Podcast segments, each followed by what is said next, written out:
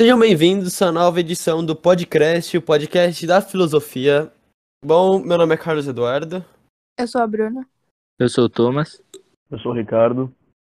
E o nosso tema de hoje será estoicismo, uma corrente filosófica que ela se originou no no, no próximo ao ano 300 a.C. e ela durou até três anos depois de três tipo, 3 depois de Cristo, que seria 300 depois de Cristo. Hum, Durou bastante essa corrente filosófica. E ela se originou na cidade grega de Atenas.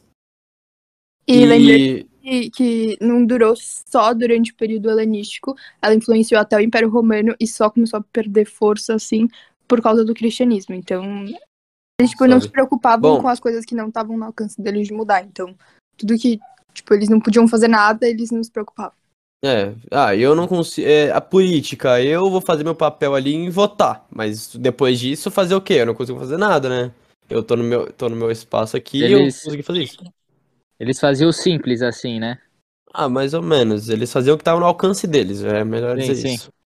Bom, é, agora tem alguns filósofos também que eles participaram, que o Sêneca é praticamente o mais famoso deles, e tem várias frases aí da internet dele, como os homens dividem-se em dois grupos, os que seguem em frente e fazem alguma coisa e os que vão atrás a criticar, que é uma um exemplo de que as pessoas elas só querem não, não querem fazer nada realmente para mudar alguma coisa.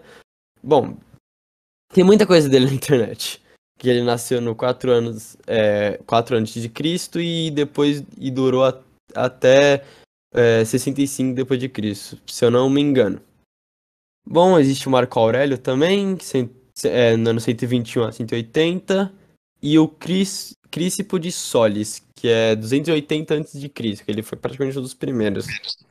E o Zenon de Sítio, se eu não me engano, não é Bruna, que foi que fundou essa corrente filosófica mesmo. Sim, foi ele, foi ele. É, enfim, esses caras aí são alguns filósofos, e como eu, tinha falado anteriormente, o significado da felicidade para o estoicismo é uma prática, é uma prática rigorosa, uma ética rigorosa, que, de acordo com as leis da natureza, assegurava que o universo era governado por uma razão universal divina. Que os, os estoicos eles tinham controle sobre suas paixões e desejos, e eles tinham que comandar isso através da razão. Essa era a Estoicos eram felicidade povo? eles. Ah, não, eles não eram povos, eles eram tipo de pessoas. Sabe, cínico? Ah, a pessoa é cínica, Ah, não ah, go- tá, tá. ela não. Ela é toda certinha, ela Sim, não gosta sim. de bagunça ali. Sempre tem que estar tudo Uhum. arrumado pra ela. É tipo É- isso, uma pessoa estoica é aquela que é mais racional e quer aproveitar mais da vida dela. Sabe? Entendi. Mais ou menos isso. Ah, e eles também dividiam, tipo, é, o estoicismo em três partes, basicamente. Que é a primeira é a lógica, que é, tipo, a verdade do universo, tudo tem uma razão, nada, tipo, do nada, assim, começa alguma coisa. Tudo tem uma razão. A segunda é a física, que é, tipo, o estudo da natureza, assim, que se baseia em que tudo começou de alguma coisa, e essa alguma coisa, no caso, é Deus. Então, nada realmente é aleatório.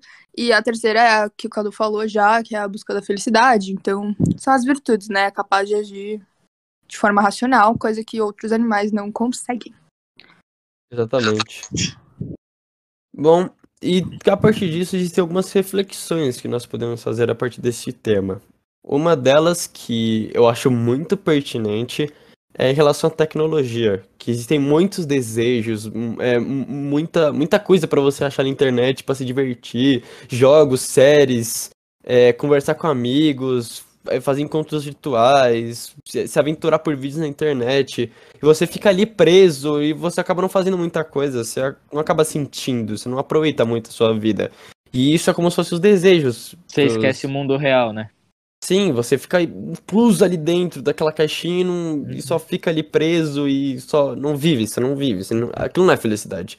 Não é felicidade você só ficar o dia inteiro fazendo um simples ato de deslizar o dedo sobre um, um aparelho.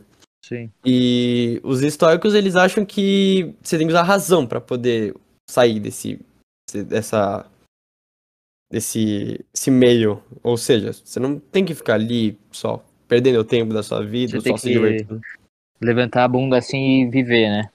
Sim, sim, você tem que encontrar a felicidade, velho. Isso não é felicidade. Aí outra É. coisa a gente pode trazer pra, pra atualidade, né? Tipo, por exemplo, essa coisa de não ligar para as coisas que não são necessárias, porque, é, por exemplo, tem até a frase aqui: o homem que sofre antes do necessário sofre mais que o necessário. Realmente, trazendo pra, pra vida de hoje, assim, por exemplo, é, as opiniões alheias. Tem muita gente que não vai gostar de você, né? Isso é Exatamente. normal. E você pode tentar mudar a opinião das pessoas, mas se você não conseguir, tipo, não precisa sofrer por causa disso. Se você estiver em paz, assim, com você mesmo, então tipo, vai ficar muito tranquilo e você vai ter a felicidade. É isso basicamente que o estoicismo fala. Sim, já é o suficiente. E também a política, né? Que é um outro jeito de poder encontrar isso. Ah, por que eu vou ficar me preocupando com, com tanto com política, sendo que eu tô aqui só vendo sobre o que eles estão fazendo e não tô realmente ajudando alguma coisa para a sociedade? Muitas vezes isso acontece. Um monte de jovem fica mexendo no celular, falando de política e tá ali, feliz, tá achando que tá mudando o mundo, publicando alguma coisa É. no Twitter. Exato. Os cara, a vida é um bolo pra eles, é, é engraçado. Bom, e isso é interessante. E também existem muitas pessoas estoicas que elas pensam muito racional, e isso é muito importante, ainda mais hoje em dia que as pessoas estão sendo tentadas ao emotivo por conta das internets. Com muitos sentimentos de uma vez, você pode, né, é, a partir da internet, ficar feliz, com raiva, frustrado, nervoso e triste em menos de cinco minutos essas, todas essas, essas sensações. A partir de vídeos você vê na internet, ou situações você acaba lendo. Então é complicado mesmo. Ah, alguém mais tem algo pra falar? Ou eu não sei ideia. Ah, sei lá, gente. Acho que tá bom. Bom, é, e também agora a gente vamos ter uma reflexão final sobre isso, sobre esse assunto, já que estoicismo é um assunto interessante, um assunto filosófico importante para a gente poder abordar. E que a minha reflexão do Carlos Eduardo, né? Enfim, é que essa essa corrente filosófica tem que ser ainda mais tem, a gente tem que ressaltar ela hoje em dia mesmo. Tem que deixar bem claro que a tecnologia é um desejo, que você não pode ficar ali imerso nele, você não pode viver sua vida a partir dos desejos e, e tem que pegar as rédeas e usar, é, a partir da ética e pela razão seguir, seguir com a sua vida e encontrar o caminho da felicidade. Exato. Não, é engraçado que, que é uma ideia muito antiga que funciona até hoje, né? Exatamente, exatamente. Por isso que as correntes filosóficas são muito importantes, sim. Sim. Porque coisas de milhares de anos atrás, a gente consegue usar ainda hoje em Encaixar. dia, No- nos tempos modernos. a gente encaixa atualmente, sendo que isso aconteceu 300 antes de Cristo, tipo, É. mais de dois mil anos atrás. É incrível. Não, eu É. achei essa frase aqui que é literalmente o que o Cadu falou. Não fale mais sobre como o homem bom deve ser, mas seja um bom homem. Que é literalmente isso. Não adianta você ficar falando, tipo, o que as pessoas têm que fazer se você não faz, assim, tá ligado? Sim. Sim, sim, não adianta, não adianta ficar na rede social o dia inteiro reclamando e você não faz nada. Exato. Bom, é, eu acho que é interessante é, tocar mais no ponto da tecnologia mesmo da rede social, já que é um vício para muita gente. Uhum. Bom, é, acho que é isso. Essa foi a nossa edição do podcast. E, e espero que tenham gostado e que tenham aproveitado é, essas informações que nós conseguimos transmitir. E muito obrigado.